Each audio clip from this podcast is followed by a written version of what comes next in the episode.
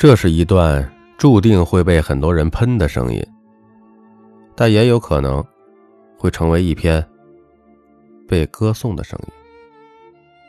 咖啡豆的专辑从来不追求被歌颂，我只求讲点真话，给一些有用的人就够了。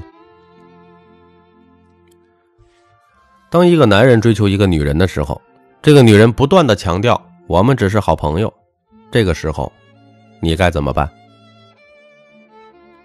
有两种男人，第一种，他们会认为还好，还有一些生机，那就先做朋友吧，不管怎么样，先保持关系再说。如果有机会的话，再次出击，用诚意打动他。这一类被称为好男人。第二种，他们会认为这已经是死局了，对方肯定对我是没有兴趣的，不要再浪费时间了。他可能还会对女人说：“要么就做我女朋友，要么就拜拜。”我才没精力跟你做普通朋友呢。不过，咖啡豆告诉你，这两种男人对女人的分析和看法都是以管窥天，根本没有看到。女人真正的内心世界。假设女人不断告诉你，她只把你当成朋友。咖啡豆告诉你，不要完全相信女人说的话，你要分析一下，什么时候要知难而退，什么时候要知难而进。我们先说知难而退。如果他不断的强调把你当做朋友，接下来很少的接你电话。很少很慢的回你的微信，经常回避你的话，那么你千万不要相信他当你是朋友，他那是在间接的拒绝你。希望时间久了，你能知难而退。你仔细想想看，哪有真正的朋友会不断的提醒你，他只当你是朋友的？真正的朋友是不需要提醒和强调的。我建议你不要浪费时间，也不要想着能够扭转局势了，不如把你的时间花在另外一个更好的女士身上。第二种，知难而进。假如他告诉你，他只想当你是朋友，但是却依然和你在微信上经常聊天，又经常的来点视频或者语音通话，或者抽空和你见个面。彼此交谈的时候呢，又挺亲密。你呢，也千万不要相信他。当他不断的说我们只是朋友的时候，其实他已经知道他对你有感觉了。只不过他希望能够把自己包装的比较矜持而已。他在思考，如果一下子就跟你坦白了，他对你有意思的话，会显得自己很 low，很没有价值。所以，这样的女孩子是制造了一个假的难关，给你挑战。如果你要是判断错误，你就对不起自己，更加的辜负了美人。其实这一类给你挑战的女生，哈，她非常渴望你能够主动的制造一个机会，让她很自然就和你在一起了。有些比较傻乎乎的一些个男孩子在追求女孩的时候，会很奇怪的问：“请问我可以亲你吗？”你叫女孩怎么回答呀？这本来就是一个难题呀。他如果回答“你可以”，那不是很没价值吗？难道这女孩子是不想亲你吗？也不是。有人问：“那什么时候亲女生啊？怎么睡女生啊？”啊，怎么睡呀？我告诉你啊，牵手、拥抱、亲嘴、睡觉四部曲，高手呢可以一天之内就完成，憨厚的男孩子呢按这个顺序循序渐进着来。咖啡豆再和大家说哈，咱们这张专辑呢聊的是人性，不是性，再细说就超出这张专辑的尺度了，回头我们另提，好吧？上面举的这个例子想说明什么呢？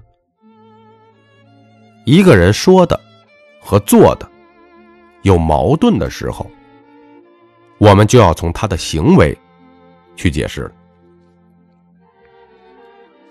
各位啊，一个商业中的高手懂人性的高手，是可以在生活的各个角落都能够洞悉人性的。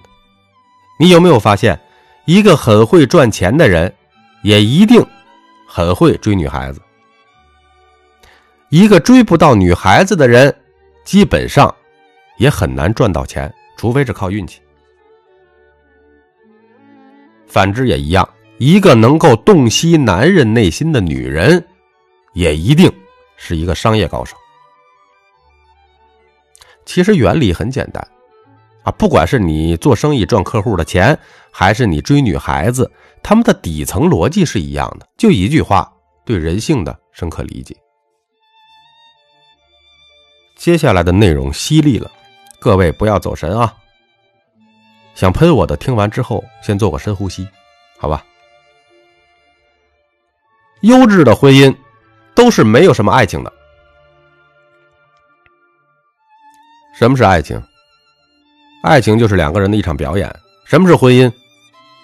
婚姻是回归真实的记录。说白了，爱情就是偶像剧，婚姻就是纪录片。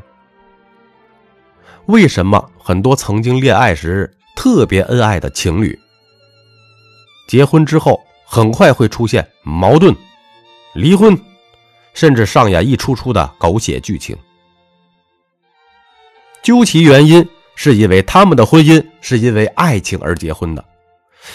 这时候你就会问了：咖啡豆，两个人在一起，难道不是因为有爱情最后才走在一起的吗？如果没有爱情，结婚还有意思吗？岂不是更痛苦啊？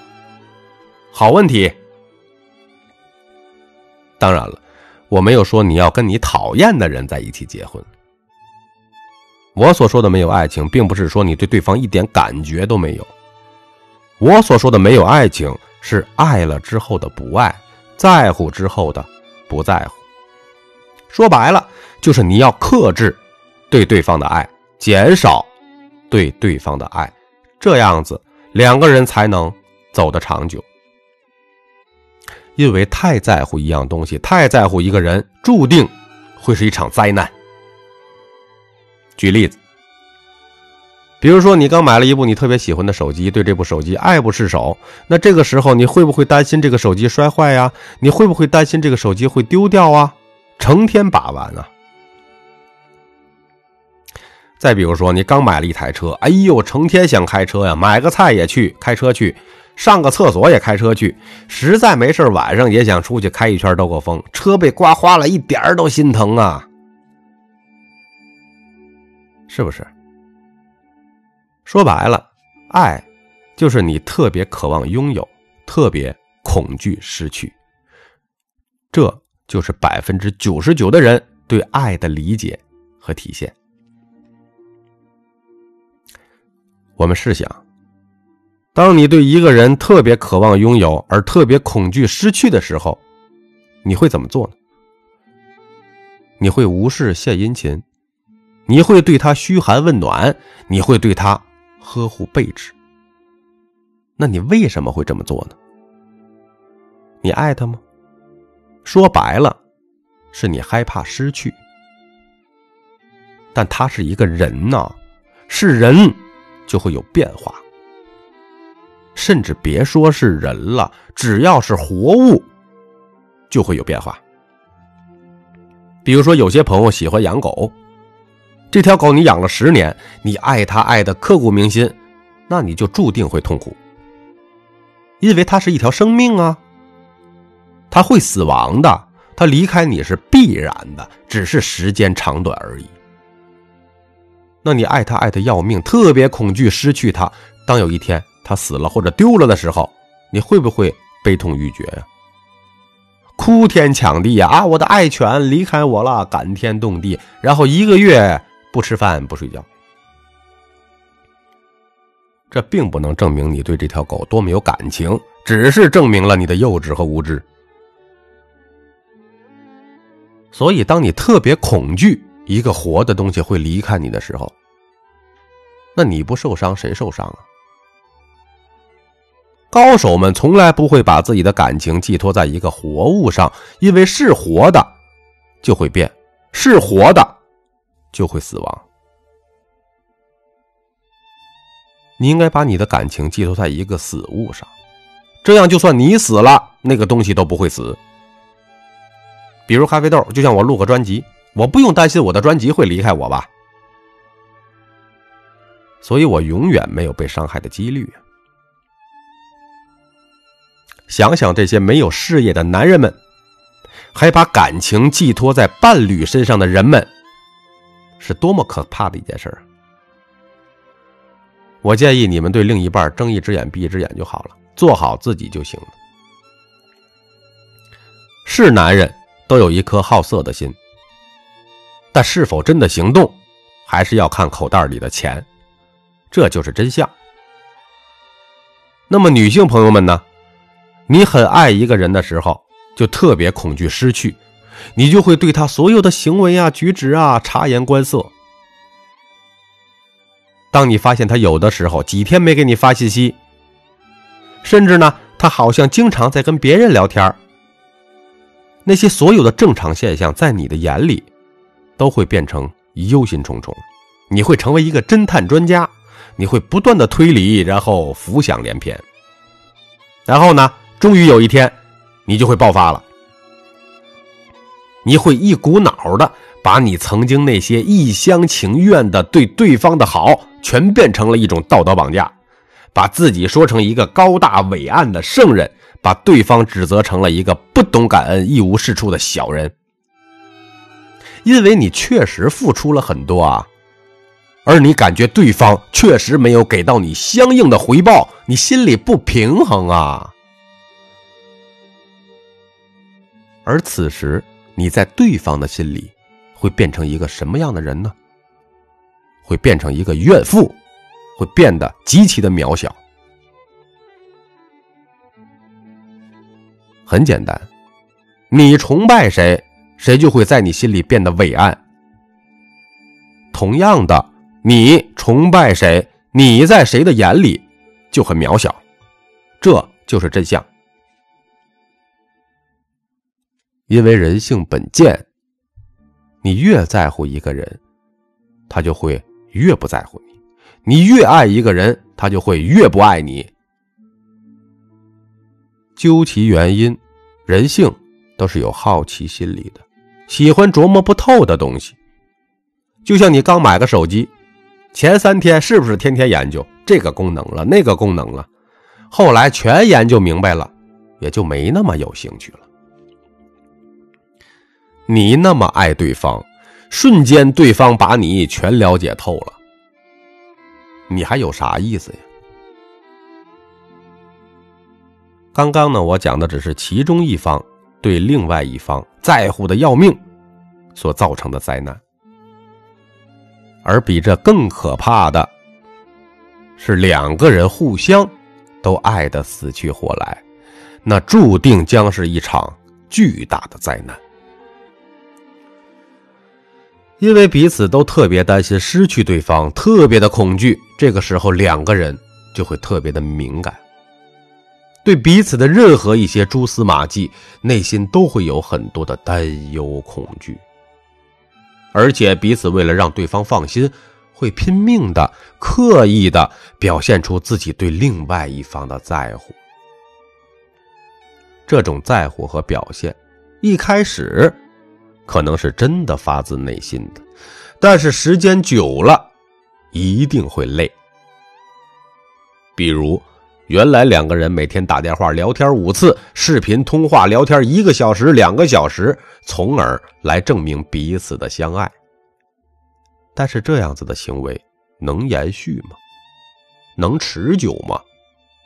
这，就是一种负担。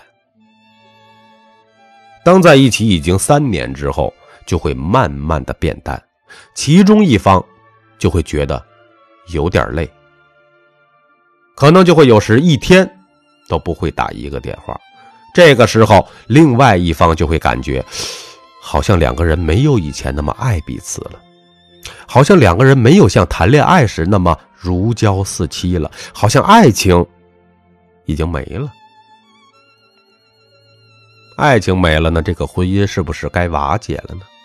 于是就开始指责对方：“你不爱我了，你没有以前对我那么好了。最终，变成了互相指责，陈芝麻烂谷子撒了一地。所有希望爱情能一直都在的人，我还是那句话，其实是一种幼稚、无知、可笑，甚至是愚蠢的。你买一部手机，最开始是不是使用起来速度特别快？三年之后呢？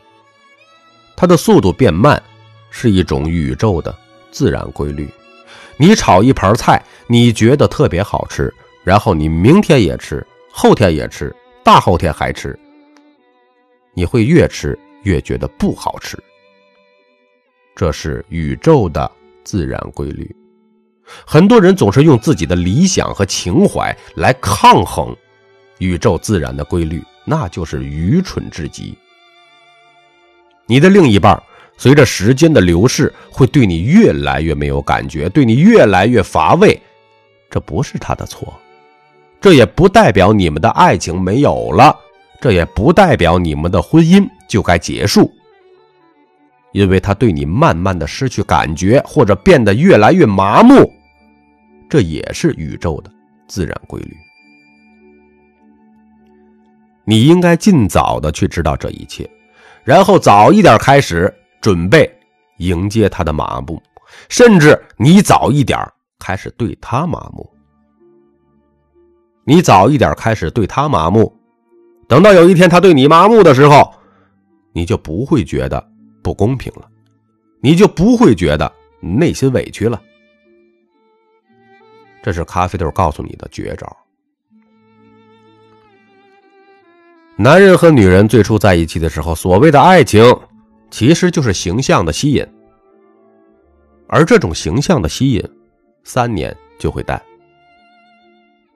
因为喜新厌旧是人性的本质。比如有很多朋友喜欢旅游，你特别想去的一个景区，刚一到那里。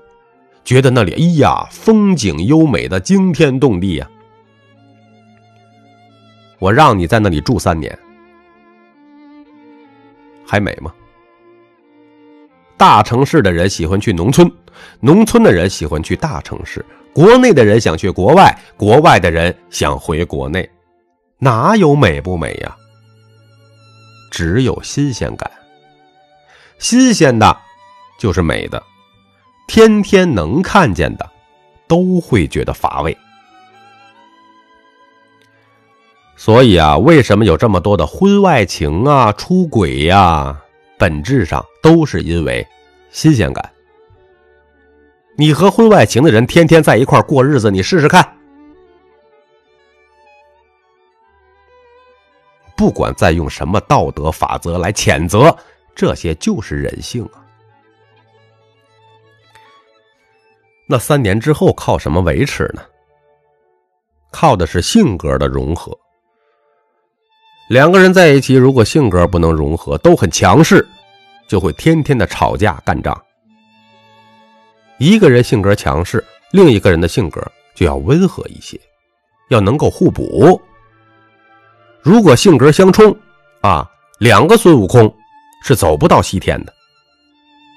阴阳结合。才是顺应规律。再往后走，七年之痒了。七年之后靠什么维持呢？靠的是能力的互补。两个人结婚生子，这时候比你情我愿更重要的就是牛奶面包。所以两个人在能力上要能互补，一个能主外，去把猎物打回来。一个要能主内，把猎物煮熟了，把孩子养大。如果两个人都只能主外，家里就没有了温暖，孩子没有人教导，家庭氛围的缺失也会让两个人越走越远。